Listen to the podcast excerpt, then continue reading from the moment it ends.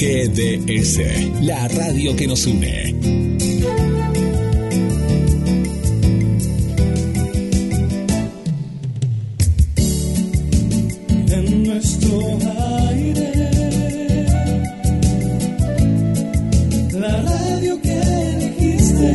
www.gdsradio.com. GDS. Descarga nuestra app. Encontranos como GDS Radio.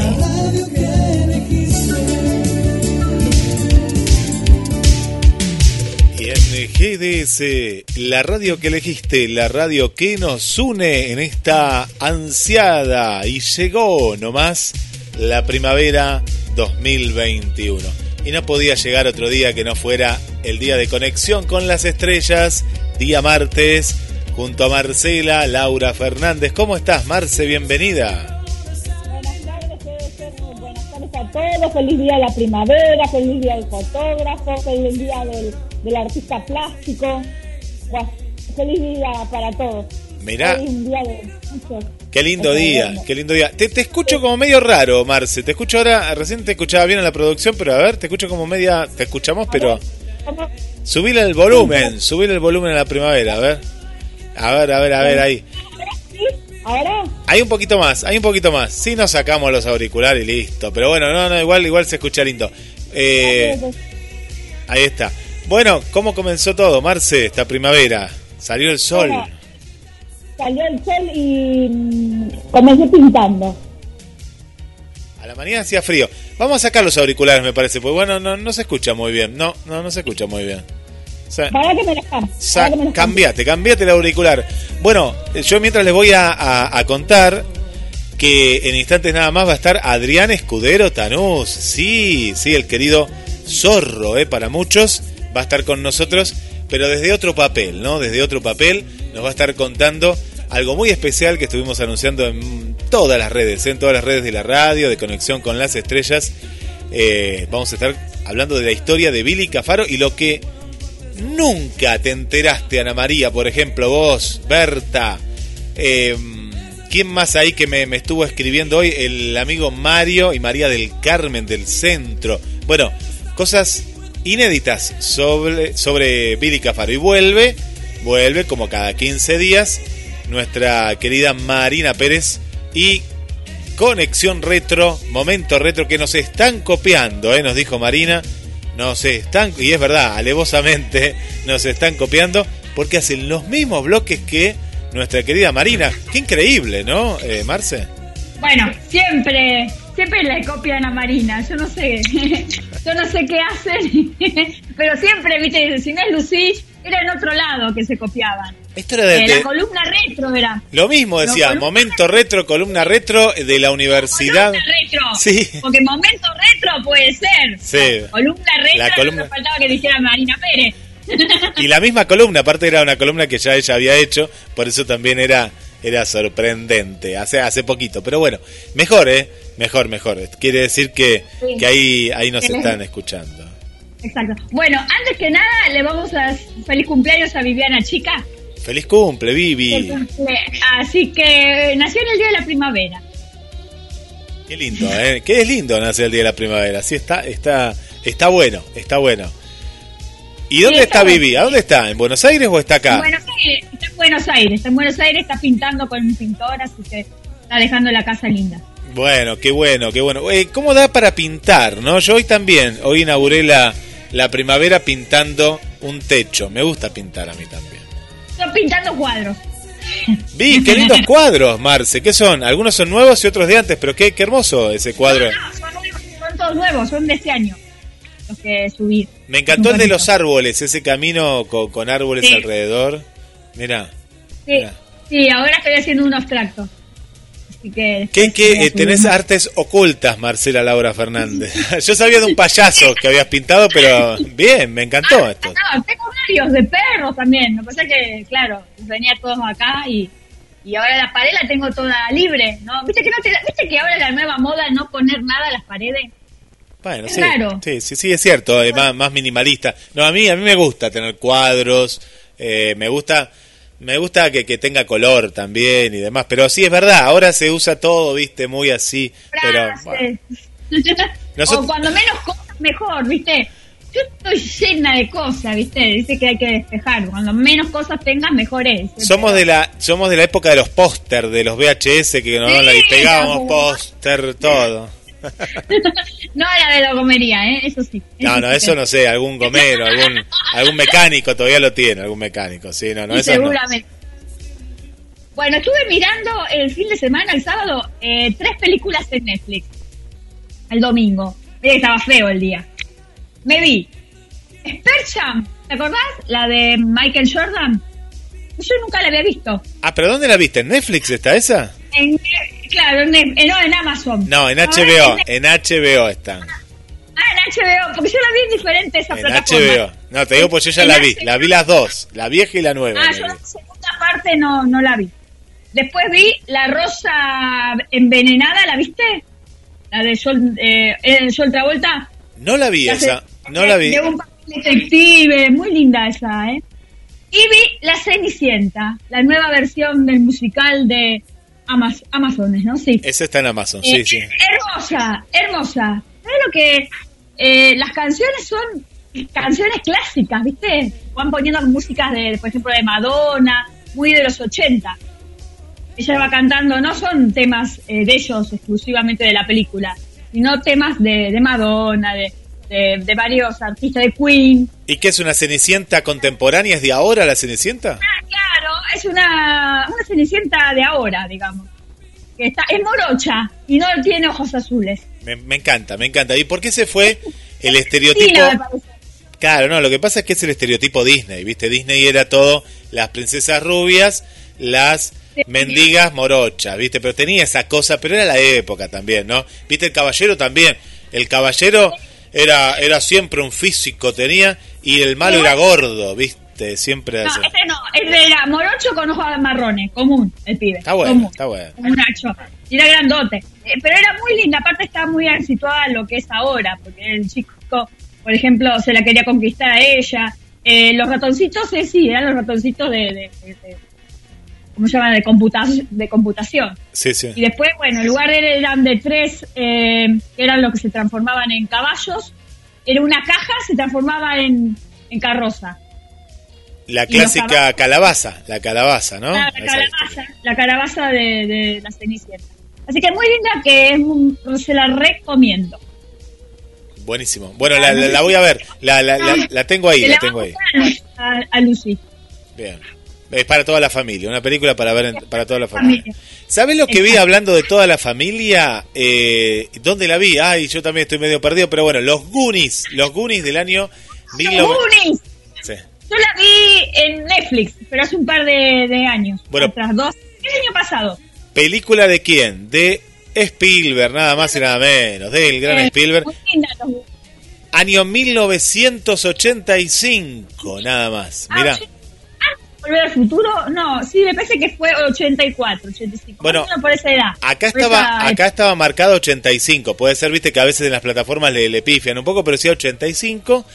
Y bien ochentosa, bien, bien ochentosa con ah. la música también, como decís, los peinados. Y son esas películas que, siendo del 85, eh, parece que le hicieron hoy. Eso es lo bueno que tenía Spielberg, ¿no? Que con los efectos, la manera de filmar y todo te te hace ver que la película es fresca, más allá de, del entorno, de la moda, de la ropa que había en ese momento. Eso es lo que tiene Spielberg. Por eso ves una y otra vez Volver al Futuro. Esta también la podés ver una y otra vez porque tiene, eh, bueno, Jurassic Park y tantas otras, ¿no? Eh, tiene eso especial. Spielberg tiene eso especial que te hace una película hace, no sé, 40 años atrás. ¿Quién no la vio La podés ver de vuelta, claro, por eso tiene, tiene, eh, tiene algo especial. Y lo que me sigo dando cuenta una y otra vez es que él, su público, y es la familia. Vos fíjate que hace películas familiares. Ha hecho otras, pero en su mayoría son películas para la familia. En una de las plataformas, ¿no está Laberinto también, me parece?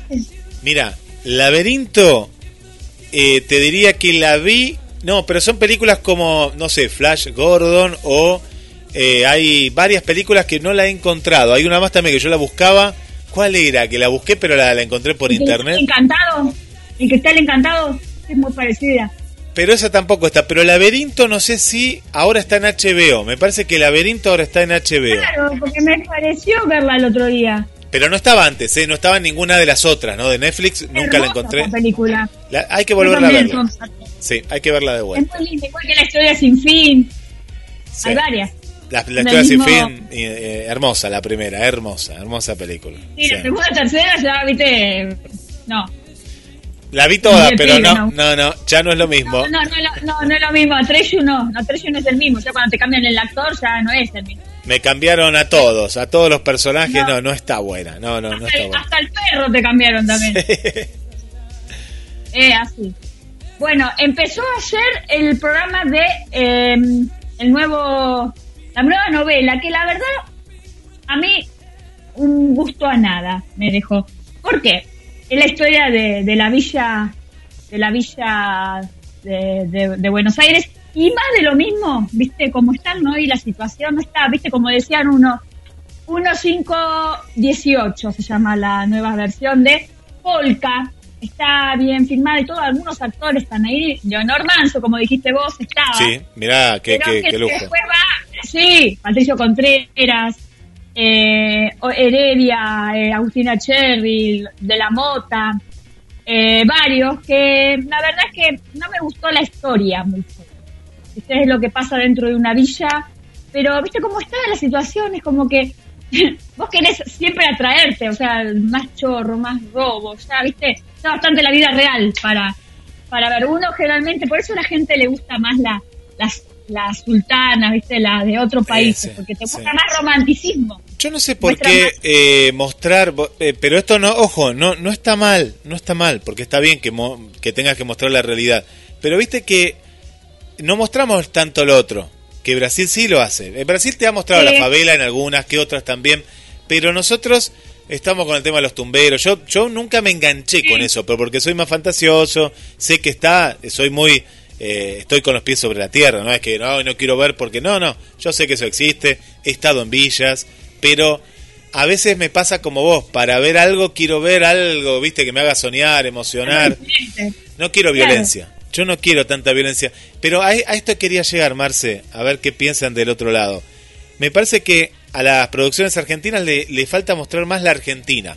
Mo- mostrar el Cerro de Siete Colores, mostrar la- las, las Sí. cataratas. No salen en ningún- lado. Salió en la misión, no salen en ningún lado. No, no, no mostramos lo nuestro. Mar del Plata con esa novela hace Añares, que Sí, estuvo muy buena. Mar.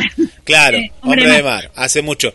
Pero vos fijate, y bueno, y la, lo que hizo Adrián Suar, ¿te acordás esa que tenía dos vidas? Bueno, también que mostraba Mar del Plata. Sí, y, no- y nos emocionamos, y, ot- y otras también. Pero falta mostrar lo nuestro, no mostramos, no, no hacemos novelas turísticas, ¿no? O, viste que, yo sé que Brasil lo hace, Francia, vos no sabes, Marce, que a mí me gusta ver mucho cine francés. Francia, no hay una sola película que no está la Torre Eiffel. Y vos decís, oh, pucha, siempre está la Torre Eiffel. Te muestran los valles, te muestran las playas. Acá mostramos siempre lo peor, ¿no? Nos gusta mostrar, Bueno, ¿viste? México también, México también México te muestra también. lo que es Acapulco, lo Sí. que es, eh, eh, qué sé yo, Guadalajara, te muestra... eh, pero eso tiene que ver, me parece, también el Estado, porque me parece que en otros países tienen mucho el apoyo del Estado, Sí, que son producciones sí, muy grandes. sí. Pero bueno, acá si le podés un apoyo del Estado, te dice, no, estás con el gobierno. No, estás en contra del gobierno. No, eso es para otra cosa, la plata. Es así, es todo un, dilema. No, pero hay que mostrar, ¿eh? Yo, mira, cuando, cuando se hicieron las producciones a nivel nacional que se daba premios para, para el NOA, para lo que, para las diferentes regiones de la Argentina, ¿no? Se le daba premio para eh, nuevos cineastas que filmen. Vos sabés que surgieron muy buenas producciones. Yo estuve en una de esas, que era en Jujuy, y te mostraban el carnaval, pero había una historia de misterio, pero te mostraban las tradiciones, los paisajes, tuvimos que ir a filmar al medio de, de, de lo que es la, la, la puna, ¿viste? Y me acuerdo que había una guaguita, o como se llama allá, con el bebé, y estaban trabajando y estaban sacando todas moras y frutos, ¿viste? Y eso eh, filmamos también a lo lejos, ¿no? Se los veía, pues no, no hay que molestarlos ni nada, pero estás mostrando cultura, estás mostrando, ¿viste? Algo más, ¿no? no Y es lo que vos decís, uno quiere, tanto en el cine como en la televisión, quiere dispersarse, ¿viste? Viajar con la mente. otras cosas. Y siempre, viste que siempre lo hacen en Capital Federal, no salen de Capital Federal, viste. Sí. Tendría que, o creo que lo único, como dijiste vos, las películas de, de Verbo Carámbula, de esos que venían a Mar del Plata a hacerlo. Sí. Creo que una vez sola en Bariloche, cuando hicieron el videoclip de Luis Miguel, Sí. en la incondicional, que fue en Bariloche, nada más.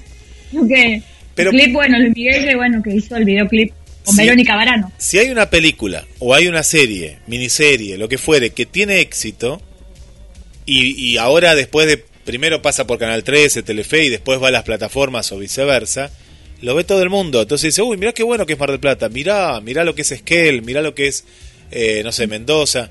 Eh, mira, ayer terminé de ver una miniserie muy buena española que trabaja Darío Grandinetti y después son todos actores españoles, el único argentino, pero bueno, sabemos que él trabaja mucho también allá.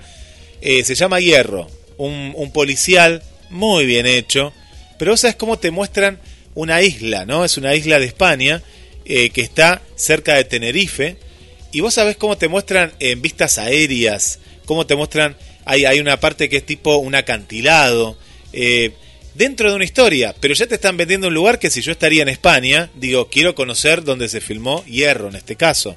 Eh, eso, eh, eso falta más que se meta eh, la Secretaría de Turismo de la Nación, ¿no? Claro, Sí. claro, porque eso tiene mucho que ver, eh, y aparte es una manera, eh, creo que lo único que la podía hacer era Andrea del Boca, ¿verdad?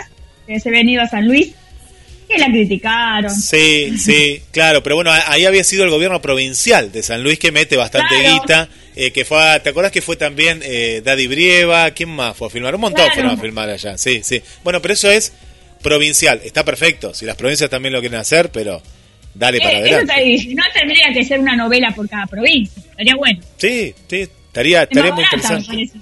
Vos sabés que, que eso mueve mucho, porque vos sabés que cuando vienen acá, ¿te acordás que hace poco decían que buscaban a un actor con una nariz parecida Sí, a Diego a Diego Bueno, Peretti. porque lo van a filmar acá.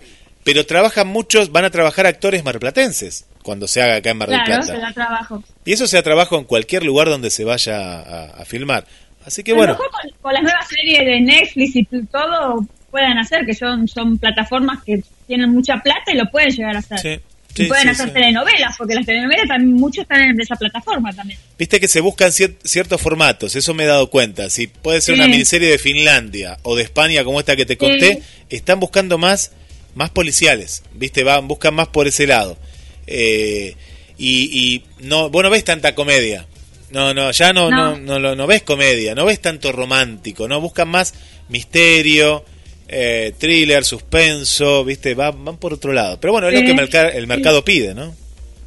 Y claro, es lo que la gente, porque están los hombres también, que es lo que más les gusta, los hombres no te van a mirar un romanticismo, no que sea un hombre muy sensible, pero... Sí, bueno, puede ser.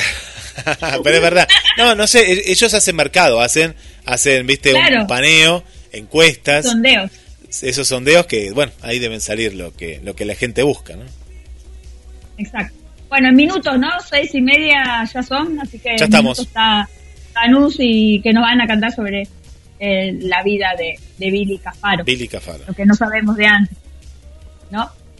Bueno, y bueno, no tuvo mucho eh, rating, eh, 14 puntos tuvo, más o menos, Poquito. la ¿no? novela. Muy poquito para hacer un estreno, ¿no? Al ser un estreno, pero bueno, pero igual le ganó a- al, al contrincante. Así que em, en eso podemos. ¿Querés ponemos una musiquita antes? Sí, sí. ¿Qué te parece? ¿Qué te gustaría escuchar, Marci? Ya estamos conectando con Adrián Algo de Escudero la primavera. Sí. Algo de la primavera. A ver, busca Mirá. el símbolo. Ah, ¿cómo es? vamos, clásico. ah, el otro día, ¿sabés que con quién estuve viendo la historia de Pipo Chipolati? Pipo, Hablando del sí. estudiante. Sí. Ah, feliz día del estudiante también. Feliz día. Bueno, seguimos siendo estudiantes, ¿no? Yo no sé, pero sí, sí, sí, digamos que sí. seguimos siendo, sí, hoy el día del estudiante y también eh, cosmetóloga. Eh, un saludo para Victoria, que es cosmetóloga, que, que dice que hoy es el día de la cosmetóloga y, no- y- y nos está escuchando también. ¿Cuántos días? Sí. Buenísimo.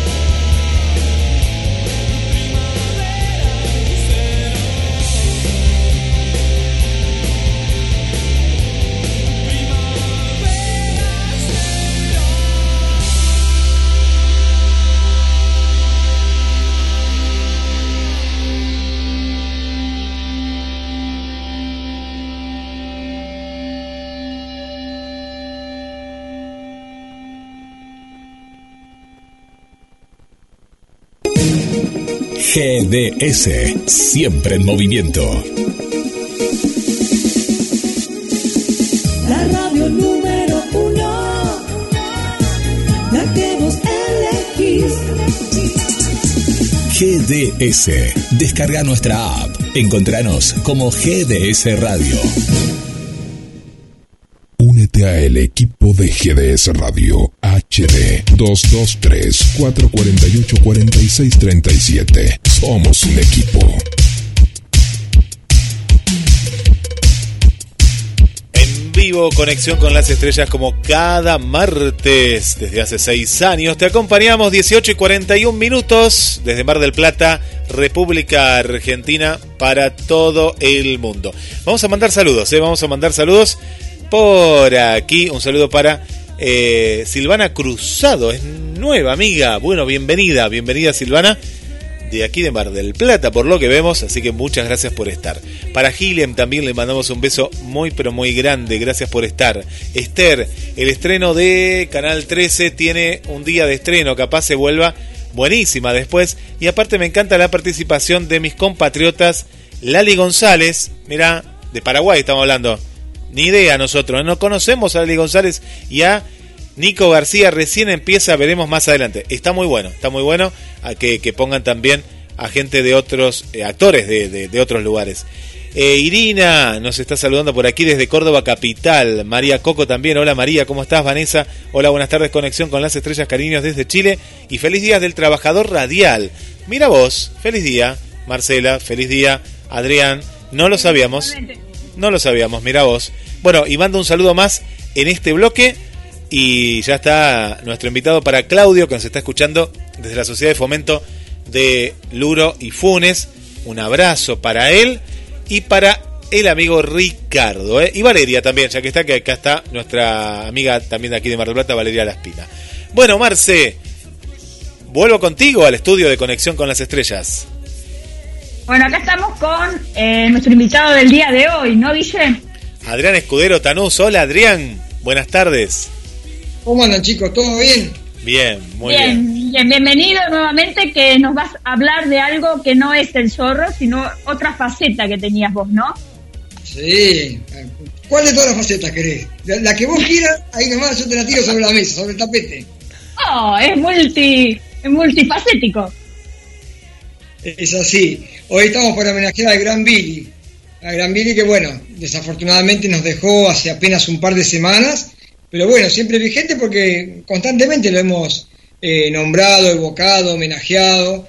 Este, casualmente, para los seguidores de Lara Films, hace un par de meses anunciábamos que habíamos retomado el proyecto de realizar la película.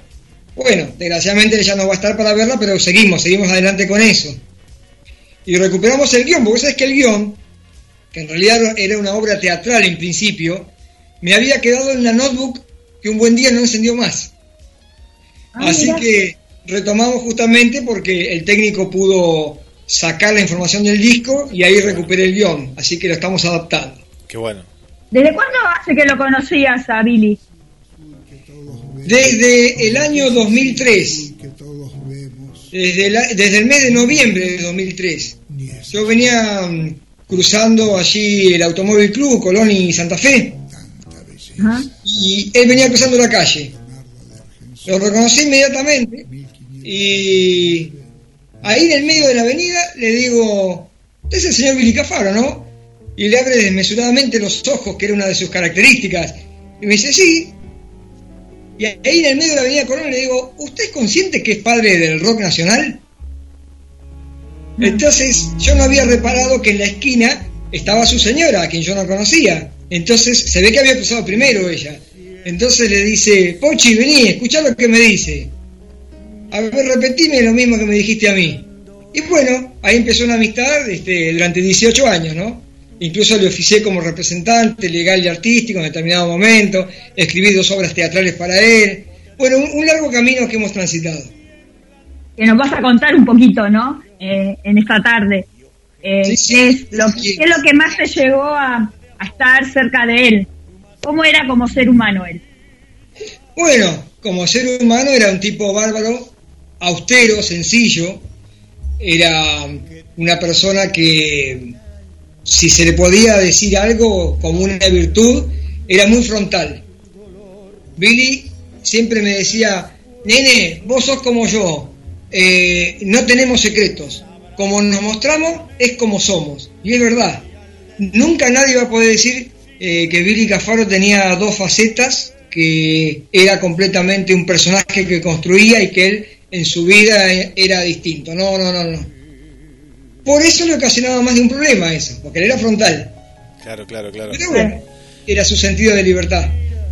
Eh, Bueno, mi mamá dice que lo conoció a través de Piti Piti, porque, viste, Eh, como en esa época, en los 50, se bailaba mucho el rock and roll. Sí, fue el primer hit de, de Billy.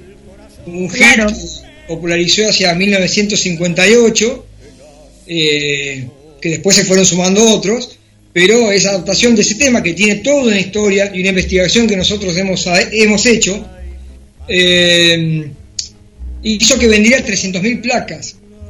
En aquel momento, a fines de los años 50, era una enormidad y lo convirtió en una superestrella. Billy Cafaro fue el primer ídolo juvenil del país. ¿Sí? Porque ídolos hemos tenido varios, hemos tenido a Carlos Gardel, etcétera, pero ídolos Claro. juveniles fue el primero. Y pagó el precio de eso. ¿Sí? Como le pasó a muchos otros. Hoy, por ejemplo, nosotros inmediatamente asociamos con este, jóvenes como Macaulay Culkin, ¿no? De Mi Pobre Angelito, el, o, Gary Coleman, pero aquí en Argentina, eh, y sobre todo en el ámbito de la música, fue Billy el primer ídolo juvenil, que congregó a, a miles, a miles de personas que se cortaba el tránsito en donde se presentaba tanto en capital como en pueblos de provincia, y que tuvo amores y odios, porque de repente el, tango, la gente del tango se le empieza a oponer, a punto tal que Aníbal Troilo y otros músicos también se plantearon ante la discográfica y dijeron, mira viejo, si vos seguís promocionando a este tipo, nosotros nos vamos del país.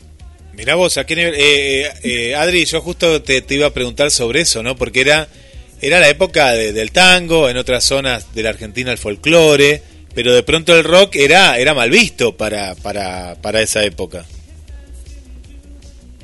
Sí, tal cual. Vos imaginate que en principio Billy Cafaro fue inventado. Él no era Billy Cafaro, él era Luis María Cafaro.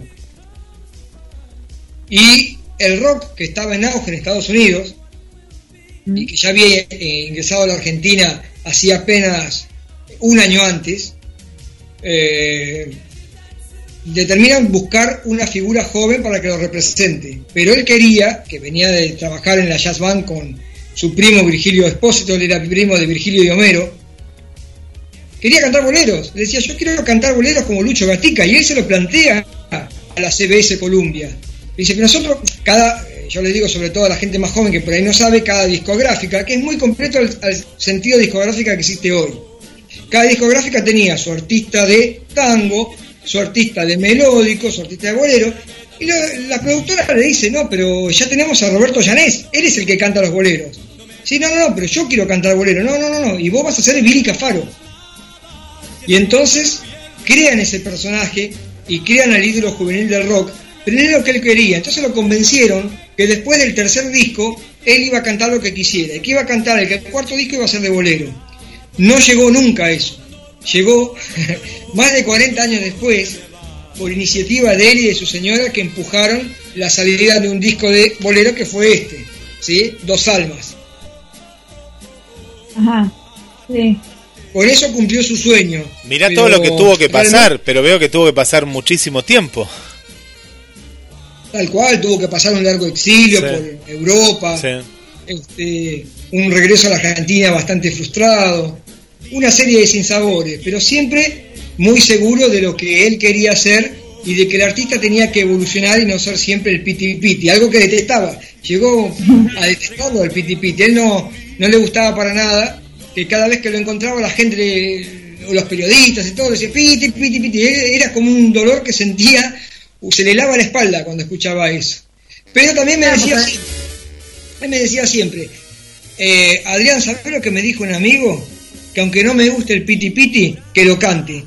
Porque mi amigo me dijo, si vos no cantás el piti piti, viene otro y lo va a cantar por vos. Y es cierto exacto. Eh, creo que a muchos eh, cantantes, eh, yo tengo tengo idea de que a Rodrigo le gustaba cantar salsa y lo obligaban a cantar con cuarteto, la discográfica.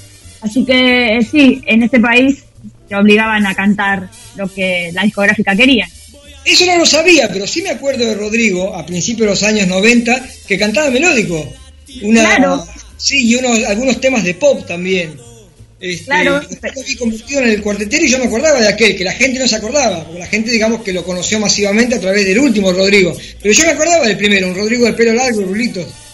Claro, por eso eh, el artista generalmente no, no, no elige cantar, ¿viste? Las discográficas las que te obligan, y también te obligan a, a, por ejemplo, a decir no, te- no tengas novia, varias cosas que, bueno, que, que eso a los fans es como que no les gusta. Seguro, sí, sí, eso era muy, muy frecuente, no solamente en cantantes, sino en artistas, tenían que permanecer siempre solteros porque perdían supuestamente el público, las mujeres que los adoraban y que soñaban Claro. casarse con el artista. ¿Y Cafaro tenía hijos? Sí, Fabián querido, que seguramente está escuchando, dijo que iba a escuchar el programa, este, lo quiero muchísimo, bueno, lo he saludado a raíz de, de este suceso. Y no he querido molestarlo, no, no he querido de que participe de, de esta entrevista, por ejemplo, porque es muy reciente todo, es un duelo, además es un, es un chico muy trabajador, él a esta hora recién corta de trabajar, pero bueno, este, estamos en contacto y seguramente me prometió que este verano venía para Mar del Plata, Eh, hijo de su primer matrimonio. Claro, eh, 84 años falleció en su casa, ¿no? Eh, falleció estando internado, no, no, no estaba en su casa. Ah. Eh, ¿Algo más, Guille? Adri, no, eh, eh, en un momento dado eh, hablaste del teatro. ¿Se llegó a concretar algo de eso de, de- del teatro? ¿Él ha hecho teatro en otra época? No. No, no llegó. Es una historia que la vamos a contar en la película, pero vos sabés Mirá. que esto comienza cuando yo tomo la posta. Tuvimos un, un suceso que esto es grandioso, porque hemos hecho historia, así como yo me jacto de ser el autor de muchas de las biografías de Wikipedia de distintos personajes, con Billy no me pasó la excepción. Estábamos en una oportunidad en el año 2007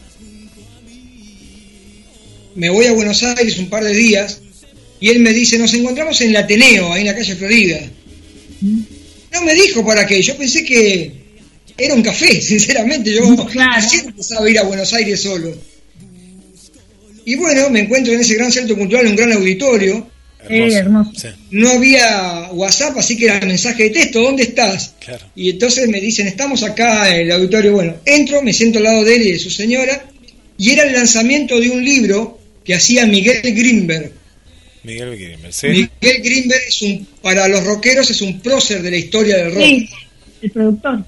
Bien, sentado al lado de Miguel Cantilo en el escenario, Mira. presentando un libro que se llamaba 40 años de rock nacional. Y hablaba a Grimberg, que yo no lo conocía, que el rock había nacido en el año 67 y que bla, y que los gatos y que almendra y que bla, bla, bla, bla. Y a mí me empezó, me empecé a poner loco, te puedo asegurar. Entonces, digo, eh, por lo bajo, Billy, que estaba sentado a mi izquierda, Billy, ¿a vos te molesta si yo digo algo? No, no, para nada, me dice. Entonces, cuando terminé de hablar, si alguien del público quiere decir algo, entonces pasaban el micrófono y la Claro. gente iba haciendo determinados aportes. Sí, Fanático de los gatos, de Lito Nevia, de. eh, qué sé yo, bueno, todos los grupos que ahora no me acuerdo. Entonces pido le- levantar la mano yo. Porque yo cuando hablo, lo hablo con fundamento, con fundamento que previamente me he documentado.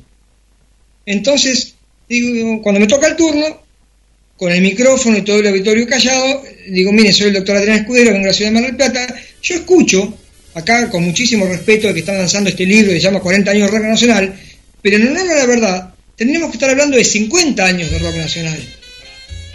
Porque el rock llega a la Argentina a través de la popularidad de Bill Haley y sus cometas, con rock alrededor del reloj de 1954. A posteriori se hace una película en 1957 dirigida por Carlos Marcos Estebani que se llama Venga a bailar el rock, protagonizada por Ever Lobato y Alberto Anchar. Ahí aparecen los primeros rockers argentinos, que es Eddie Pequenino, con la particularidad de que cantaban en su idioma original, el inglés. No se veía bien que el rock se cantara en español. El primer, si bien hubo otros cantantes en toda Hispanoamérica que cantaron temas de rock en español, el único, el primero que se atrevió a grabar un disco completo en español es el señor que tengo acá a la izquierda, es el señor Billy Cafaro. Claro. Wow. Se hizo un silencio de muerte. Ellos no sabían que estaba, no sabía que estaba entre la gente, Billy, o sí. Nadie, Nadie sabía, sabía. que estaban. Uy, qué bueno. Yo hasta el día de hoy me pregunto por qué fue Billy ahí.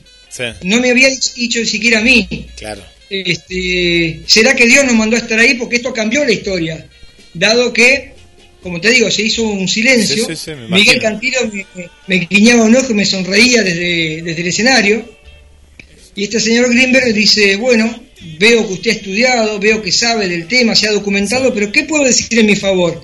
Eh, el error ya está hecho. Claro, porque el libro en el libro no estaba, claro, porque él hablaba del libro. El libro lo Claro. habían borrado. Y otra Claro. cosa que me olvidé que dije, dije, si el rock empezó en el año 67, entonces Sandro no existió. Sandro tampoco, sí, sí, sí. No. Porque Sandro inicia su carrera en el año El fuego. 63 y él, a través de la cueva, sí, en el año 67 es que le da lugar a toda esta generación. Pero él fue anterior. Me dice, bueno, lo que puedo decir en mi favor es que alguna vez escribí y publiqué alguna nota sobre el señor Billy Cafaro. Y se levanta un chico del público con una revista y dicen, uy, miren, es verdad. Y muestra una foto de Billy en una revista de rock jugando con un perrito Mirá. en el año 59. Uh, bueno, armaste un revuelo bárbaro. un Car- revuelo, se pusieron de pie, vino un productor a hablar con nosotros, este, los chicos le decían, señor, es verdad que usted fue el primero que cantó rock y qué sé yo, bueno, Billy estaba en su salsa en ese momento. Qué bueno. Eso motivó que Miguel Greenberg al poco tiempo hiciera una clasificación que la pueden encontrar en Wikipedia entre rock en español, rock nacional, rock argentino y rock hispanoamericano. Ah, mira vos. Pero eh, ellos no sabían que estaba o no lo conocían a, a Billy Cafaro. ¿Por qué no se dieron cuenta que estaba ahí? ¿O estaba disfrazado él? Eso no lo entendí No. tampoco. había dos, dos cosas. Inclusive, mi abuela siempre me decía, mi abuela me decía, ¿cómo conociste a Billy Cafaro con lo cambiado que está? Claro. Porque estaba, estaba distinto a su época de esplendor Sí, a, a, bueno, cuando lo conocí yo, que ya tenía eh, casi 70 años. claro. Entonces, Claro. para, para tener en cuenta lo que fue la, eh, la vida de él, que pasó de la gloria y la fama a un ostracismo, eh, pasaba desapercibido entre el público. Salvo que fueran Claro. seguidores que más o menos iban sabiendo cómo era su aspecto físico a lo largo de los años, etcétera, etcétera. El público que lo siguió siempre que lo tuvo, lo tuvo. Claro, porque tuvo, en un su momento tuvo como, también como equipo linchera, ¿no? Sí, un, vivió, vivió mucho tiempo en la calle. un quijotesco linchera según su propia definición. que casualmente es el título de esta obra que publicó, vengo y se Sí, estoy sí. mostrando con algunas fotos, Sí, sí, sí. se llama Un Quijotesco Linchera, Un libro que él atesoraba a punto tal que, porque mucho le insistí, me hizo estas copias, pero él no lo mostraba a nadie. Él soñaba con algún día publicarlos, que se hiciera una gran tirada de esto, y que como todas esas cosas tuvo la gran colaboración de su hermano de la vida, que fue Rolito. Rolito fue su, su hermano, su amigo, su seguidor número uno. Nos está escuchando también desde allá, desde Quilmes, donde vive. Y que en la película que vamos a hacer, Rolito va a tener un, un rol muy particular, porque es el gurú al que todos vamos a acudir para entrevistar. Tiene todo, todo, las entrevistas, los reportajes televisivos, las cintas grabadas hasta el Super 8, este, los discos, Mirá. los cassettes. Fue quien le produjo las pistas con las que eh, Billy se presentaba en público en los últimos años. Así que son personas que giraron alrededor de él, que significaron mucho, que los quería. Uno, otra virtud de Billy, la lealtad. Él por sus amigos daba la vida. Y bueno, este, a punto tal, que, por ejemplo, que si yo le decía, Billy, no me dejás grabar las pistas, que no, no, las pistas no. Y la verdad que tenía su fundamento, decía, porque las pistas las pagó Rolito. Claro. Y claro. entonces estaría mal Ah. que algo que él le costó, porque Rolito es un trabajador más, no es un productor adinerado, este, que él anduviera regalando lo que a otro le había costado tanto. Me parecía bárbaro, me parecía bárbaro. ¿Y él era, era también compositor? ¿O No. cantaba temas de otros? No, él siempre cantó temas de otros y, eh, no obstante, para su último disco, con un tango en el bolsillo, el año 2006, escribió un enorme recitado muy lindo, al mejor estilo Gagliardi, que se llamó Calle Corrientes.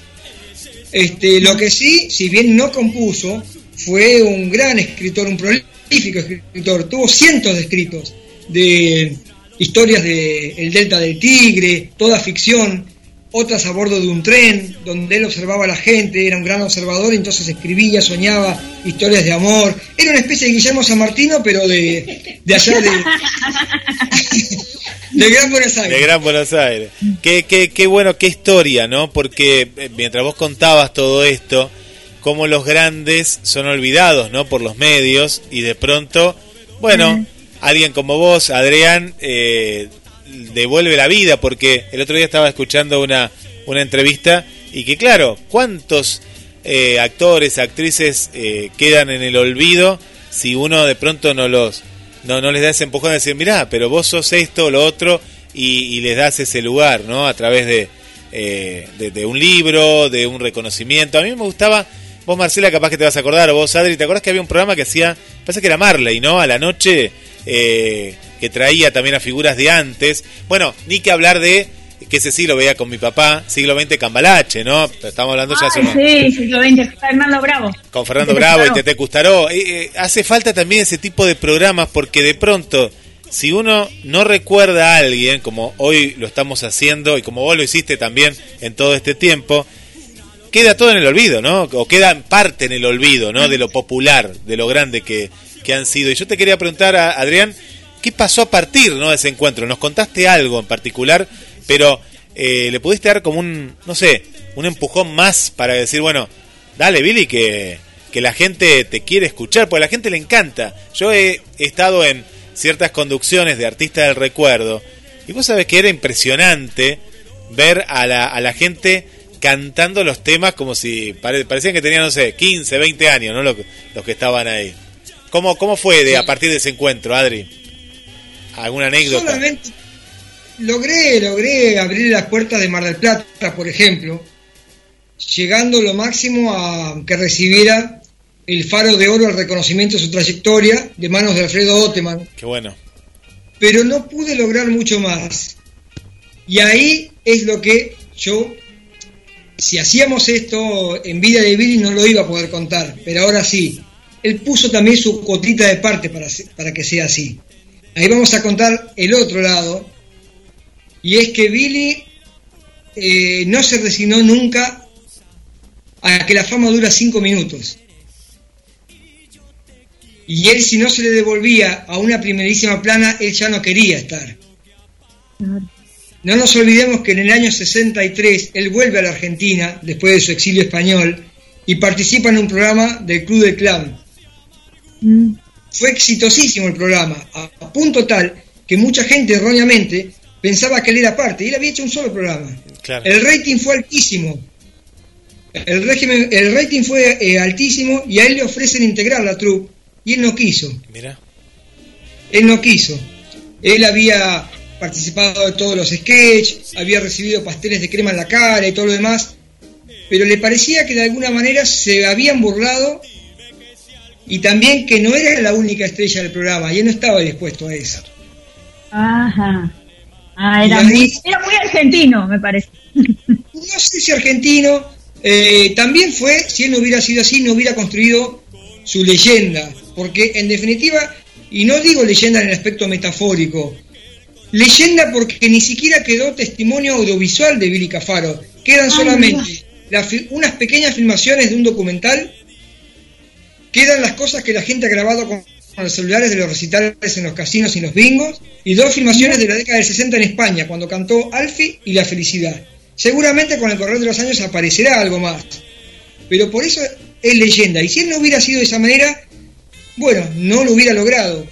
Yo, eh, quizás lo único gratificante de este luctuoso 4 de, de septiembre en que se nos fue, es que finalmente los diarios publicaron lo que él hubiera querido, de que él fue el número uno, de que fue el número uno del rock. Y trabajamos mucho para eso, pero él también puso su cuota con ese carácter tan especial que tenía para Sí. lograrlo. Pero sí, de hecho teníamos dos, él me decía, yo le decía, ¿estabas dispuesto a hacer teatro? Bueno, yo escribí dos piezas teatrales para Billy, porque esto no, antes de ser una película iba a ser una obra teatral, que fue declarada inclusive de interés cultural por la Municipalidad General de y por el Gobierno de la Provincia de Buenos Aires. Mirá. Y una vez que ya las tenía terminadas, él me hacía cambiar lo- el guion. Siempre le, le- le encontraba algo y no quería. Y algo principal que me decía, sí, nene, pero ¿y la memoria? ¿Cómo la memoria? Y yo no Claro. puedo memorizar todo esto. Claro. Pero Billy, yo te dije que íbamos a hacer una obra de teatro. Yo escribí una segunda parte del violinista sobre el tejado, Mirá. que se llama, está registrada, y se llama Y el violinista siguió tocando. Yo convoqué a Fernando Lupis, a Juan Gabaida, este, eh, a un montón de artistas para esa obra. Tuve la bala inclusive de Julio Gallo, eh, director del Teatro Astral, Ah, que el padre, el padre se había quedado junto con Romay con los derechos de la obra original, El violinista sobre el tejado. Me ayudó Carlos Rottenberg para esa obra. Me dijo, la leí y me emocioné, esto está magnífico. Nunca me quiso totear Rottenberg, es un hombre muy respetuoso y me decía, "Doc- doctor, este, usted tiene todo el apoyo mío y vaya a ver a fulano, mengano, sultano y saque este producto adelante porque es buenísimo y sobre todo para darle una mano a Billy y todo lo demás. Y Billy no quería, tuve que cambiarle los personajes. Este, hasta que llegó un momento que dije, bueno, ya está. O sea, sigo la amistad y no lo represento más porque no, no, no voy a poder llegar a un entendimiento con él. Mm. Qué, qué, qué, qué historia, ¿no? Esta historia que mucha gente historia, ahora lo, lo está conociendo por, por primera vez, porque también pasa esto, ¿no? Nos quedamos con la imagen del ídolo eh, y después nos olvidamos de, de todo, como decíamos, pero bueno, ha- hay toda una historia eh, que esta que estás contando. Y, y contame eh, esto que nos decías, Adrián, de la película, ¿qué, cómo, ¿cómo sería esto? Pues sería eh, un, un gran homenaje, ¿no? Para él, eh, en su memoria y la familia, ¿no? Sí, la mm, obra teatral era, en principio, oh, se contaba cómo había surgido el personaje de Billy Cafaro, su primer éxito inicial, y después distintas bandas de rock iban versionando los temas en la actualidad. Con lo cual, ¿qué buscábamos con eso? Inculcarle a la gente joven eh, que Billy había sido el primero y que lo reconocían a él como el primero. Como te digo, con satisfacción veo que ya no es necesario porque ya lo reconocieron gracias a ese trabajo, a Wikipedia y a todo lo que, porque obviamente muchos de los redactores ahora tuvieron que ir a, a googlear para ver quién era, y ahí descubrieron todo lo que nosotros habíamos propulsado siempre. Bueno, eso se logró.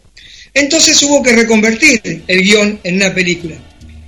A lo largo de, de esa historia, donde muestra los inicios y las bandas van ejecutando sus temas, se iba contando todo lo que le fue pasando, el exilio, la vuelta a la Argentina, cómo después se le van cerrando las puertas, etcétera.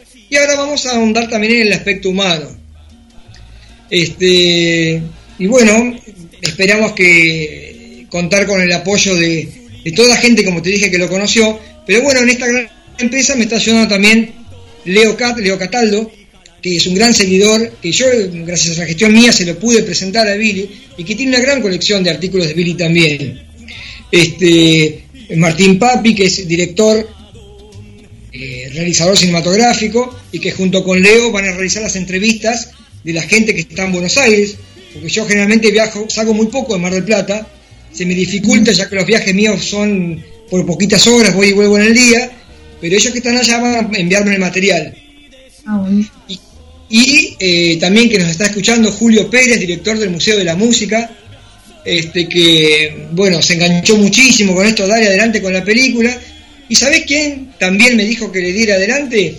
Johnny Tedesco, Johnny Tedesco, qué bueno, qué bueno. un bueno, Un tipazo. Eh. Johnny se puso muy mal con la desaparición de Billy. Se nota que lo ha querido muchísimo. Yo siempre sospeché que Billy había sido una influencia para, para Johnny. Se notaba por ahí porque, más allá de la originalidad del atuendo de Johnny en la época del Club de Clan, Billy empezó con los pullovers. ¿Sí? Claro. Ustedes van a Sí. poder ver ahí Sí, acá estamos comienza- viendo. Sí. y además, bueno, yo estoy seguro que sí. Y Johnny estaba muy afectado, había hecho una publicación en Facebook donde dijo que le parecía muy triste que los medios no se hicieran eco.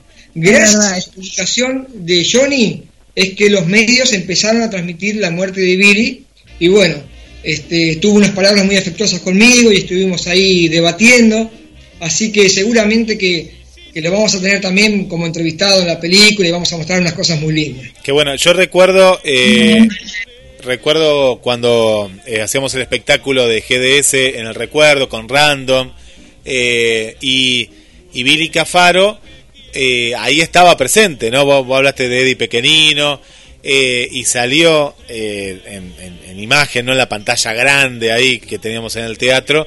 eh, eh, grandes artistas de esa época eh, y ellos cantaron uno de los temas, ahora yo no recuerdo bien, debería buscar el guion, eh, pero también lo reconocían y esto está bueno que las nuevas generaciones, en este caso, eh, bueno, Java, ¿no? Eh, Ana, Anabela, que le mandamos un beso, a, a. Diego, ellos a través de la música también, ¿no?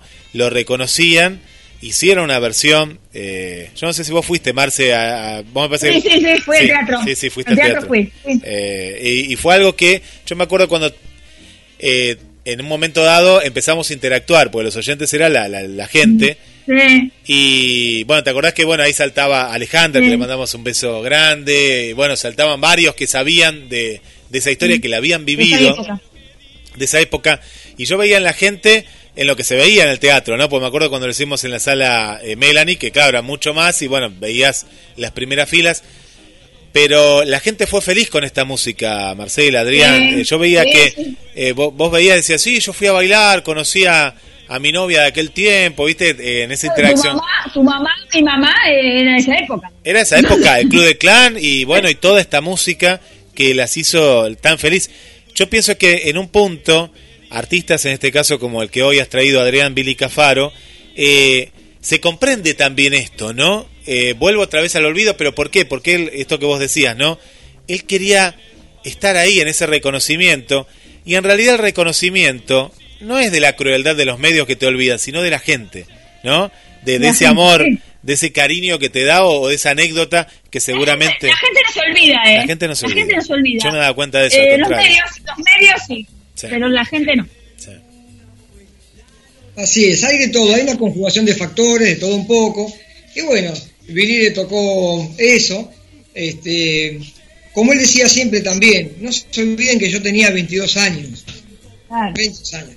Y los 22 años, este, qué sé yo, hoy agarramos, tendría que buscar una analogía, ¿no? Y de los juveniles serían, por ejemplo, los chicos de Marama en Rombay. Bueno, estos chicos eh, que tienen otra manera de llevar la precocidad, eh, asumen, asimilan mejor de que esto se va a terminar. Entonces ya están emprendiendo otra cosa. Y ya lo hemos visto. Uno encargó, eh, se encargó como productor, etcétera. Billy no, a Billy le tiraron la alfombra roja, lo convirtieron en quien no era. De repente, como él dice, la- después de tres años me sacaron la alfombra y desaparecieron todos. Encima tuvo el destino, hizo que su gran arreglador de toda la vida que convertía todo en éxito, eh, Lu- eh, Lucio Milena, también desapareció joven, este, Virgilio que siguió su carrera y bueno, y él quedó como agarrado de la brocha, ¿sí? Claro. No, no- no supo cómo manejar eso. Bueno, quedan muchas cosas, ¿no? Quedan eh, hasta para hacer una, una segunda parte y, y bueno, como para finalizar, eh, Adrián, agradeciéndote como siempre la, la, la gentileza de, bueno, abrir las puertas de tu casa y bueno, y esta que también es tu casa GDS, junto a Marcela.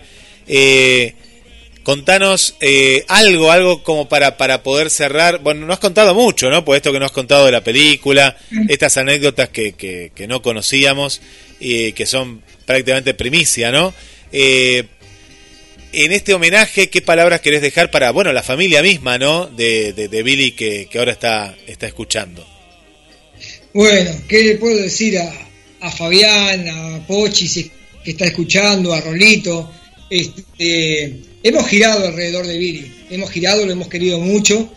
Este, que sean fuertes, obviamente, ahora que ya no está, pero vamos a seguir honrándolo, vamos a seguir honrándolo. Y no está mal que nosotros toquemos el lado humano con sus aciertos y con sus errores, que seguramente todos, todos los tenemos. Eh, pero vamos a, a evocar y a contar esta historia con alegría, ¿sí? Vamos a hacer un, un gran legado. Él tuvo también un realizador que intentó hacer un documental sobre él, no terminaron bien. Es otra cosa que me vino a la memoria, no terminaron bien, después de que habían filmado cualquier cantidad de material. Este, Pero bueno, así, así era Billy, era frontal. Conmigo era todo lo contrario. Mira. Todo lo contrario. Jamás tuvo una discusión conmigo.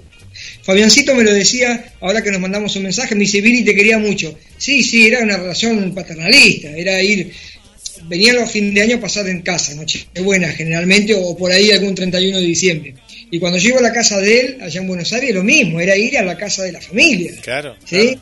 Este, es más, hasta me sobreprotegían, te puedo asegurar, ¿eh? Este, como un día que, que yo no les dije nada, me fui con un principio de neumonía, 38 grados y medio, y pensé que no se iban a dar cuenta. Y, este, y Pochi me da un beso cuando, cuando me despide y me dice, uy, pero estás volando de fiebre, hijo. ¿Y cómo te diste cuenta? Y no me voy a dar cuenta, yo crié ocho hijos, así que imagínate. Claro. Este, pero bueno, sí, este, anunciarles que, al igual que. Sí, esto ya estaba pre- predeterminado, ¿eh? Sí, sí. Después la serie de Sandro vino después. Pero también tres actores iban a encarnar a Billy, lo van a hacer este, a lo largo de su vida. Gabriel Aguirre va a ser Billy Cafaro joven. Alejandro Leguizamón, que ya lo hemos visto en El Zorro, Sí, dale. Sí. actor y cantante, Claro. ser sí. el, el Billy de, de mediana edad. Y estamos tratando de convencer a un amigo mío, este, Edgardo Santillán, para que sea el Billy en la última edad, que es muy parecido físicamente a Billy ya en sus años de adultez. Mira. Este, María Florencia Ventura, ¿sí? encarnará también al personaje de la, de la señora de Billy. Y bueno, alguien interpretará a Virgilio Espósito como Adrián Extra, que ya viene trabajando con nosotros en la Films, en la película del zorro y va a estar también en Dos tipos audaces. Y otros personajes que se irán agregando para darle un poco de color a esta ficción documental. Parte ficción Claro. para adornar un poco lo, lo. Adrián, eh, musicalmente Bueno. eh, nos despedimos con este tema que, que nos has dado. Contanos, eh, eh, presentá el tema musicalmente en la radio, ¿no? La versión radial, la que están escuchando ahora en vivo. Eh, bueno, fuimos transitando por eh, gran parte de la discografía de, de, de Billy Cafaro, pero vamos a cerrar con este tema. Presentalo y nos despedimos de esta hermosa entrevista. ¿Estás hablando del tango? Así es. Bueno, en este, en este tango, maquillaje de Homero y de Virgilio, sus primos, sus primos de Zárate, este, Billy puso todo el esfuerzo para hacer este disco. Con eso trataba de saldar la deuda de la gente del tango que no lo quería. Y tuve la satisfacción de que la discográfica me pidió el material para ilustrarlo. Entonces yo le mandé un texto, pero con la idea de que lo adapten. Yo le mandé mucha data. Y me llevo la sorpresa cuando hicieron el disco, que volcaron todo literalmente de lo que yo le había mandado. Así que tengo de mirá. el autor Mirá. del texto anterior del último disco. Y un amigo mío que hizo el boceto, también con la idea de que no sea el dibujo definitivo, usaron el boceto para hacer la gráfica. Ay, mirá, qué lindo. Qué hermoso. Qué hermoso. Y también me lo dedicó en, en la dedicatoria que le hace, ¿no? Impresa, entre todas las personas a las cuales le dedicó el disco. Y vamos a escuchar maquillaje. Ahí también vamos a darle punto a favor a Billy, que no solamente. Había gente que lo usaba, Billy. Había gente que lo usaba. Sabían que daba rating. Cuando le hacían la entrevista, lo largaban y como me dijo una vez muy triste, me quedé en un pasillo de una radio hasta que por ahí habían apagado las luces. ¿Y usted qué está haciendo acá? Y yo vine a una entrevista hoy. ¿Quiere que le pida un remis? Ese tipo de cosas él las sufría mucho. Y eh, en el caso de Con un tango en el bolsillo, él sufrió varios plantones de grandes artistas que prometieron que iban a estar en la grabación de este tributo a Virgilio Homero y el día de la grabación no apareció nadie. Con mucho dolor, con mucho dolor lo había hecho. Y como te decía, vamos a decir en su favor otra decepción que a mí me tocó vivir en persona. Una actriz reconocida, casi una diva como Susana y Moria y Mirta, lo invitó a su programa de televisión, que iba a la tarde. Se llenó la boca hablando de Billy Cafaro. Inclusive hizo callar a los chicos y dice, por favor, que está el maestro Billy Cafaro hablando. Bueno, me dice, Adrián, ¿la podés contactar? Porque yo quiero hacer maquillaje, que es el tango que vamos a escuchar ahora, el videoclip con ella, que me parece que es ideal. Listo, la fui a ver, este, me ayudó a llegar hasta ella Anita Martínez, que gracias a esa gestión puedo decir que es una de las mejores personas que conocí en el ambiente. Estaban haciendo una pareja artística con esta señora y ustedes no saben lo mal, lo mal que me trató. Ni le interesaba a Billy. Eh, se miraba frente al espejo, justamente él, mirá qué casualidad, había soñado que en el videoclip ella se maquillaba frente al espejo, ignorando a todos los demás, y así me recibió ella. No me miraba, se maquillaba todo el tiempo, le puso que no, eh, que no a todo, un pedo a todo. ¿Y yo qué hacía después de eso? Porque él tenía otra imagen de esa actriz. Fui y le dije la verdad. Y bueno, él después lo pudo comprobar. Eso lo vamos a contar en la película también. Pero vamos a escuchar maquillaje por Billy Cafaro, con introducción de Virgilio Espósito. 559. Gracias, Adrián. 1603. A ustedes. Porque ese cielo azul que todos vemos ni es cielo ni es azul. Lástima grande que no sea verdad tanta belleza. Lupercio Leonardo de Argensola, 1559-1613.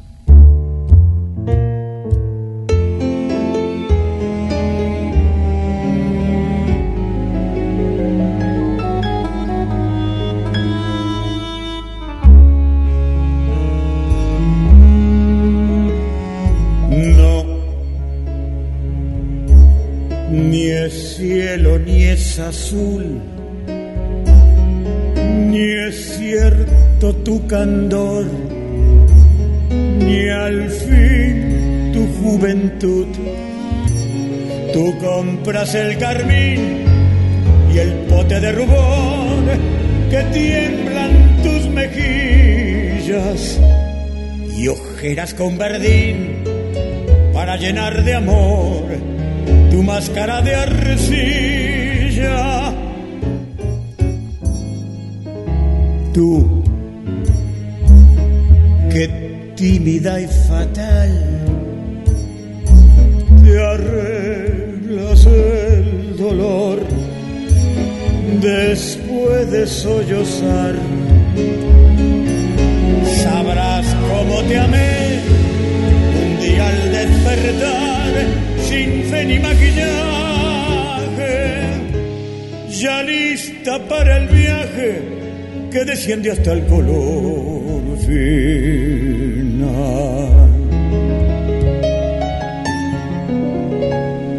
Mentiras, que son mentiras tu virtud, tu amor y tu bondad, y al fin tu juventud. Mentira, te maquillaste el corazón, mentira sin piedad, qué lástima de amor. Tú, que tímida y fatal, te arreglas el dolor después de sollozar. Ahí estamos escuchando en exclusiva eh, maquillaje, eh, maquillaje, eh, Billy Cafaro. Y todos los temas ahora de Billy Cafaro y en esta primavera y mucha música más eh, está en el canal de GDS Música Infinita. Bueno, hay muchísimos saludos también ahí del otro lado, pero le damos la bienvenida a Marce. Voy contigo nuevamente a este momento. eh. No nos copien, por favor, del otro lado. Hola Marina, bienvenida y bueno, feliz día primavera, Marina. Hola, feliz primavera a todos los retro amigos. ¿Cómo les va? Bien, bien, bien. Eh, hoy que nos vas a ve- eh, venir a contar de Berúo Carámbula, ¿no? Sí, de su programa Atrévase a Soñar, para los que lo recuerden. Eh, eh, eh, ¿Empiezo? Sí, a ver, acá estoy poniendo la música. Mira que acá pongo la música. Entrás con la música de Bueno. Atrévase a soñar. Allá por el año 87, 1987, y por el canal 9, que en esa época era líder en el rating de entonces, surgió este inolvidable programa que estaba orientado a las amas de casa y consistía en un concurso en el cual cuatro mujeres participaban por diversas pruebas. Cada desafío otorgaba puntos que al final se contabilizaban para pronunciar a una ganadora. Y ella recibía además un cambio de look. Fue el primero beluga en hacerlo, los famosos cambios de look que después se pusieron tan de moda. apareciendo detrás de un arco iris. Después que Berugo decía, los sueños, sueños son, pero acá se convierten en realidad. El carisma del conductor hizo que este programa llegara a toda la familia, logrando picos de 40 puntos de rating, liderando en el horario de las 18 horas hasta el año 91, cuando terminó. Bueno, les cuento de la idea y otras curiosidades del programa. Eh, Alejandro Romay, que era el dueño del canal de La Palomita, era el ideólogo de este show emitido desde la emblemática calle Heli 3378. Aunque el que llevó una carpetita a Canal 9 con la idea original fue un tal Rosenthal y que quería Claudio García Satura, el actor, lo quería como conductor. Pero hubo un conflicto entre Rosenthal y el canal, entonces se fue y el crédito se lo quedó, se lo quedó a R, a Alejandro Romay, con su elegido para la conducción que era Berugo. Berugo tenía dos secretarias con un look muy ochentoso, con hombreras muy importantes, con un jopo alto, que no eran para nada las secretarias sugestivas de, no sé, de la onda de Sofovich, para nada, eran más vale secretarias ejecutivas que los ayudaban a desarrollar el, juego, los diversos juegos. Las participantes en general eran amas de casa, mamás, esposas, que encontraban en Perugo un galán ingenuo y simpático, que también era querido por los maridos, porque claro, también la veía toda la familia, los chicos, las abuelas, las tías. Él las encantaba con piropos muy naif y de otras épocas, piropos antiguos.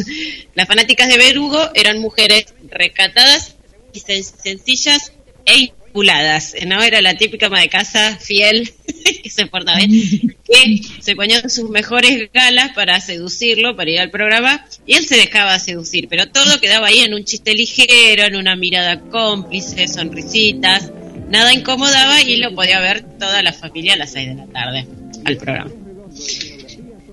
El desafío que consagró el programa fue el juego de las marcas, ¿se acuerdan? Sí, Era la verdadera estrella que al principio, cuando el programa no tenía sponsors, se jugaba con las caras de las figuras del canal y había que encontrar las dos caras iguales, como el juego de la memoria, ¿no? Entonces, por ejemplo, estaban el Puma Rodríguez, el doctor Sokolinsky.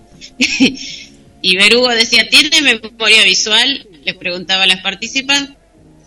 Ellas debían reubicar, reubicar los logos con las marcas auspiciantes cuando aparecieron. Y si el casillero superior coincidía con el inferior, ganaban un premio. Ellas jugaban a su modo, ¿se acuerdan que decían el 1 por el 3, el 5 por el 2? Yo nunca entendía cómo se jugaba. Y así nació el famoso Alcoyana, Alcoyana, Capri, Capri, Ultracom, Ultracom, como decía Berugo. Frases que aún hoy en el ingenio popular las usamos para demostrar coincidencias. Berugo manejaba el programa con timing, propio y con un vocabulario que él mismo imponía. Su gracia le permitía renombrar a una aspiradora como que era un codiciado premio la aspiradora, como el marciano Chucatierra. En el final, Berugo presentaba a la, a la ganadora diciendo los sueños sueños son, pero aquí se hacen realidad. Y atravesando el arco iris, la participante aparecía con un notorio cambio de aspecto, de look, de, de ropa, aunque sin perder la esencia doméstica, ¿no? Era como que iba a misa. sí, es verdad, pues tenían... un cumpleaños de 15, a una comunión. Tenían esas camisitas hasta acá, ¿no? Ah, acá estoy viendo, sí. mientras y todo, sí, sí, bien recatada. Claro, no era la alfombra roja. No, para nada. La, y tenía pollera, no, era, era muy... que ni para el 90, ¿no? Eran, pero es verdad, era un estilo así... Sí, eh, sí, sí, sí, sí, muy... Recatado. Sí. Además, la ganadora volvía que eh, podía volver a jugar al, en el siguiente programa, ese era el otro premio. Ah.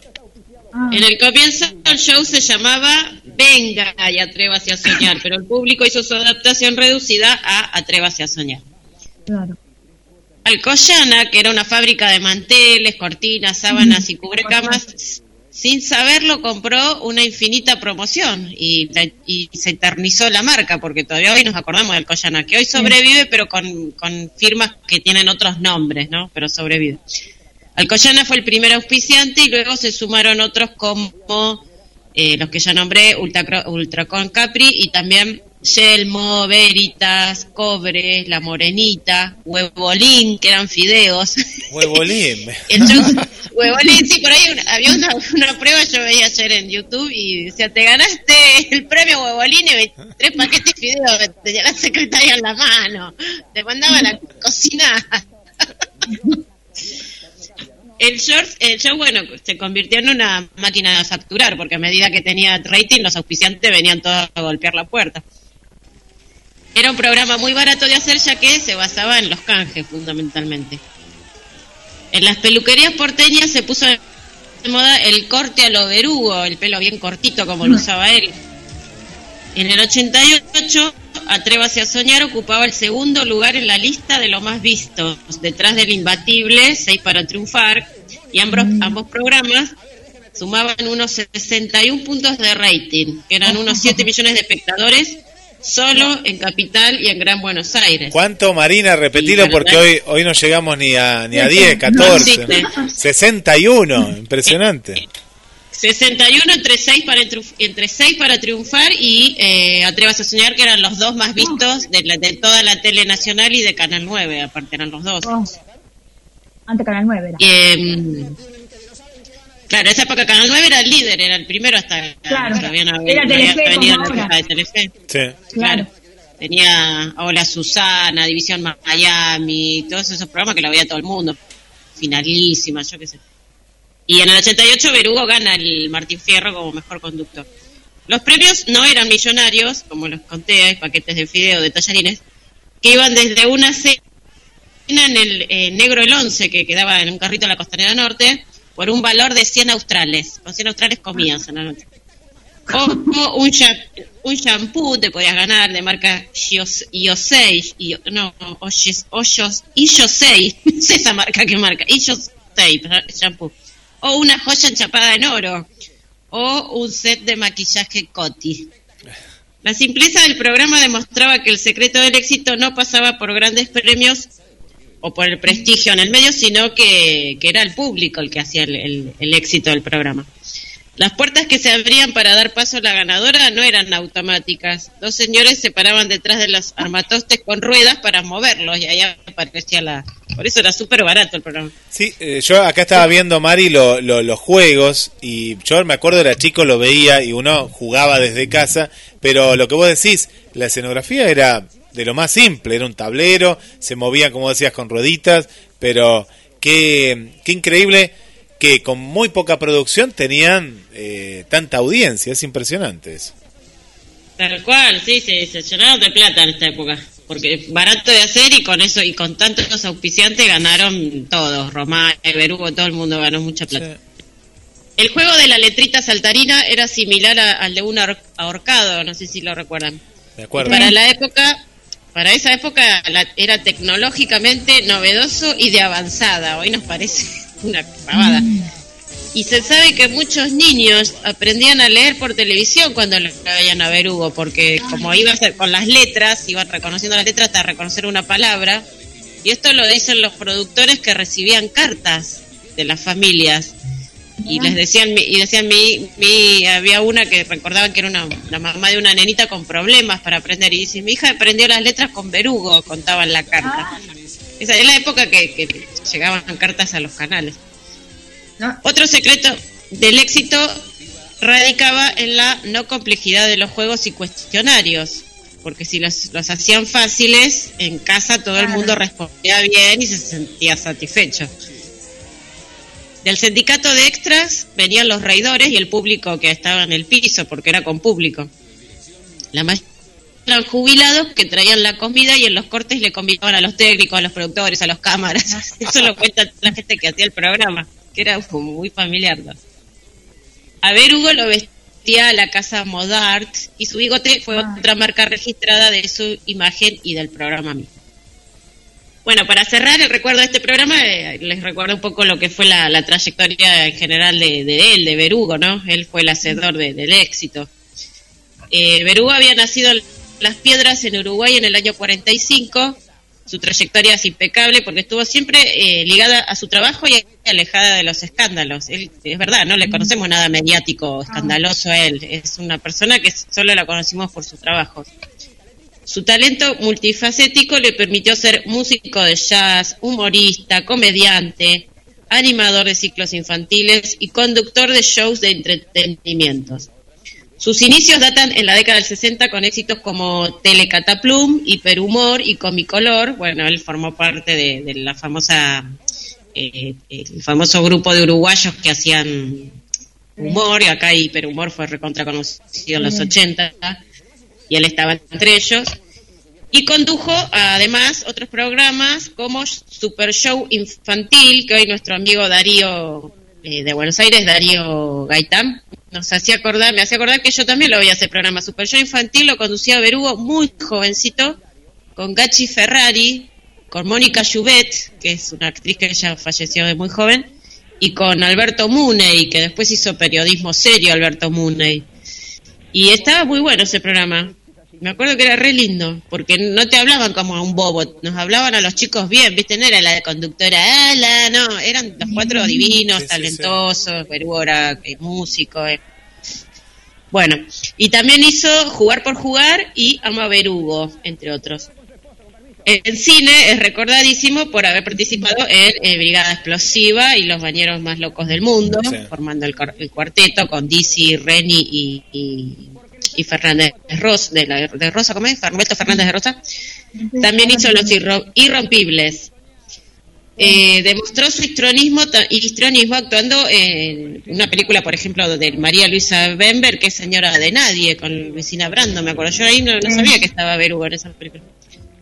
O en televisión también llegó a ser Sin Condena, que eran esos unitarios eh, de- basados en casos reales. Eh, fue parte también de El nieto de Don Mateo, en esas vueltas que hubo tantas de la peluquería. Y su última aparición en una tira fue en el 2003 en Son Amores de Polka.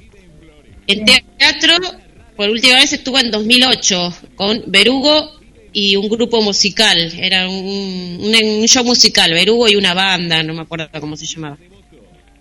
Bueno, nos quedamos con su recuerdo lindo de todas estas cosas que hizo porque él ya eh, partió, después se fue de gira, como se dice de los artistas, a los 70 años en Buenos Aires el 14 de noviembre de 2015, ya van a ser seis años próximamente, tras padecer del mal de Parkinson en su última década de vida.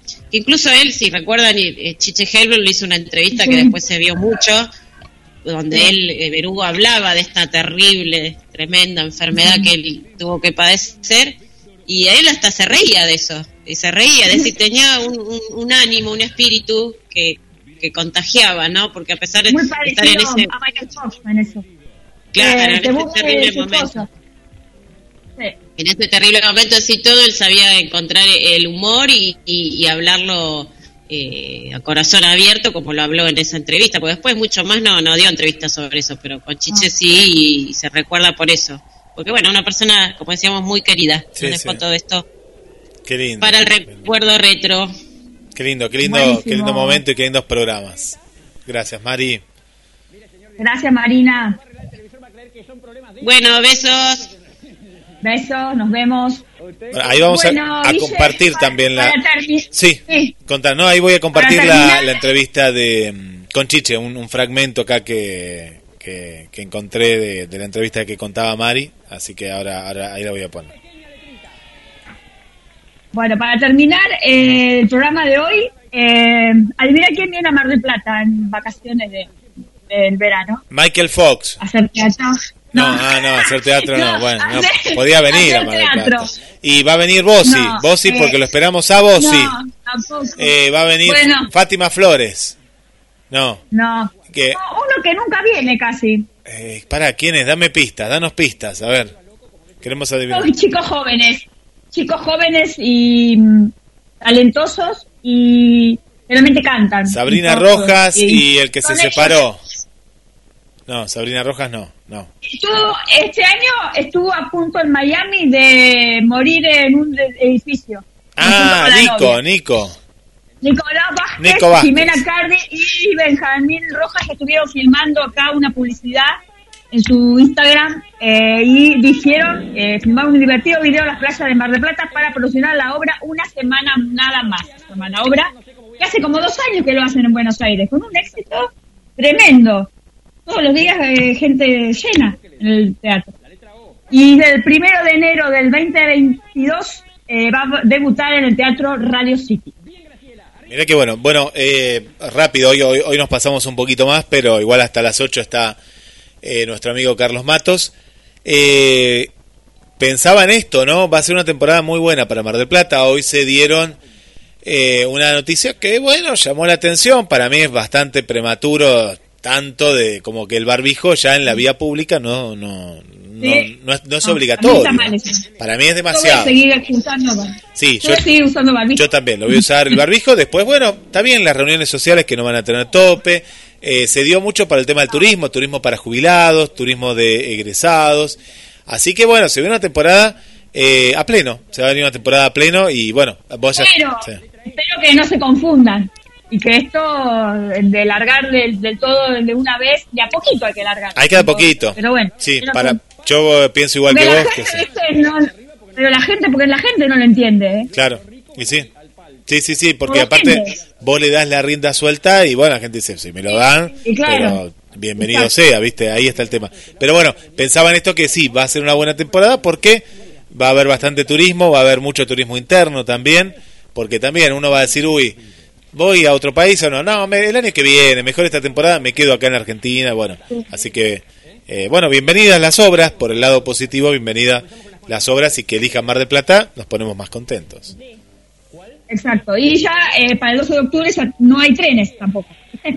No hay trenes, ya, ya está todo ocupado, casi todo. O sea, a partir del 12 de octubre empieza el turismo adelantado acá Mar del Plata. Bueno, bienvenido sea, por eso nos vamos a seguir cuidando, nosotros, los que cada uno se quiera cuidar, que no se quiera cuidar, que haga como quiera, pero nosotros nos vamos a cuidar, así que, pero bienvenida a la gente y bueno, la vamos a esperar y bueno, esperemos que estemos a la altura de, de poder recibir a toda esta gente con una buena temporada, ¿no?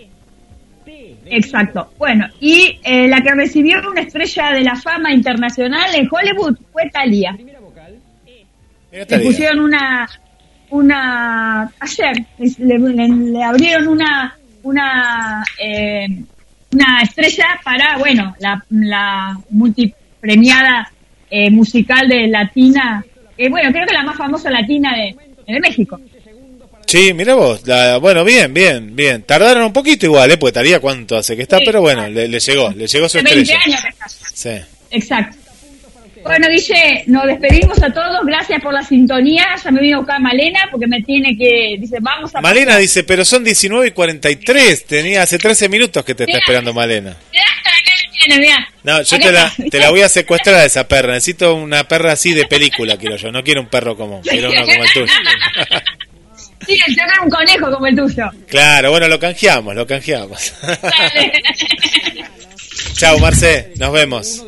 Chao, nos vemos. Gracias por la sintonía. ¿Por qué le digo? Porque tiene Capri y espiral, no hay coincidencia, se pierde un regalo. Cruz y cruz, eh, perdón, cuadrado y cruz no hay coincidencia. Cruz y cuadrado no hay coincidencia. Espiral y Capri no hay coincidencia. Triángulo y alcoyana no hay coincidencia, se pierde otro regalo. Y alcoyana y triángulo no hay coincidencia. Una lona. Una lona, efectivamente, y allí la tiene.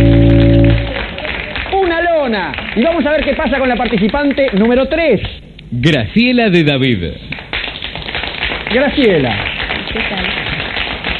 Bueno, anda muy bien. Levantaron el puntaje, andan Sí, fenómeno. Por suerte sí. ¿A qué se dedica usted? Ama de casa. Ama de casa, la felicito. Gracias. No, realmente la felicito. Más que a, que a las personas que trabajan fuera de casa. Realmente. Porque a partir de ustedes es que, que están bien los que, los que salen a trabajar fuera de casa. Eh, Si uno vuelve y vuelve cansado y, y- y no tenemos las cosas eh, armadas, preparadas, ¿no? Y sobre todo el calor del hogar. sí. Este, eh, dentro del ama de casa hay un, eh, una obligación, casi le diría moral, que es la de... Chimentex. Chimentex, efectivamente usted lo ha dicho. Eso, el chusmerío. ¿Usted cómo anda con el tema este? ¿Se asoma? cu- No, no me asomo, pero si me vienen con chimentos pongo la oreja. Pone la oreja. Eso es. ¿Usted no mira? No, no soy de mirar, más bien de escuchar. Supongamos que usted está mirando para el departamento de enfrente, que se ve la banderola donde está el baño. Y justo ve que ahí va la ducha. Y en la ducha No, dice, esa espalda no es la de todos los días. ¿Puede pasar? Usted mira un poquito. puede ser, pero ¿sabés no. que ahí en lo de la solterona había un... No, no me atrevería. No se atreve, pero así de Rogelio. Bueno, no importa. Eh, ¿Sabe cómo es el tema? Sí, este, sí. Memoria visual, por eso le decía de mirar a la solterona. Cuatro segundos y lo que tiene a la derecha lo tiene a la izquierda acá. ¿De acuerdo? Bien, vamos a los cuatro segundos ya. Bien, 20 segundos cuando quiera. 3 por el 1, 3 por el 1, sí. 4 por el 2, 4 por el 2, sí. 5 por el 3, 5 por el 3, sí. 6 por el 4. 6 por el 4, sí. ¿Nada más? Gracias.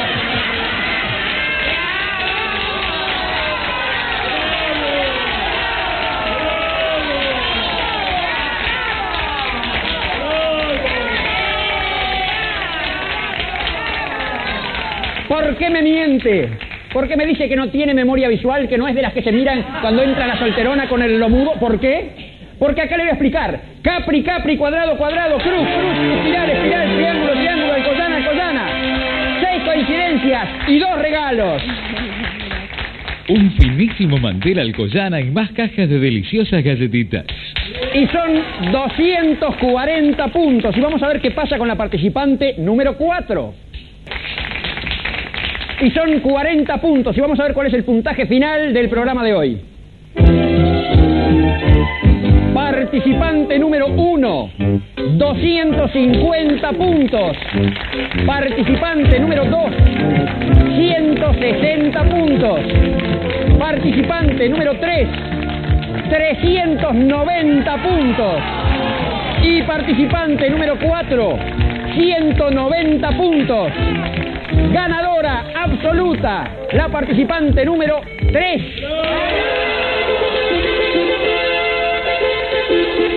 En esta nueva época que nos toca vivir, ya sabes lo que nunca te puede faltar. Alcohol, barbijo y una buena radio.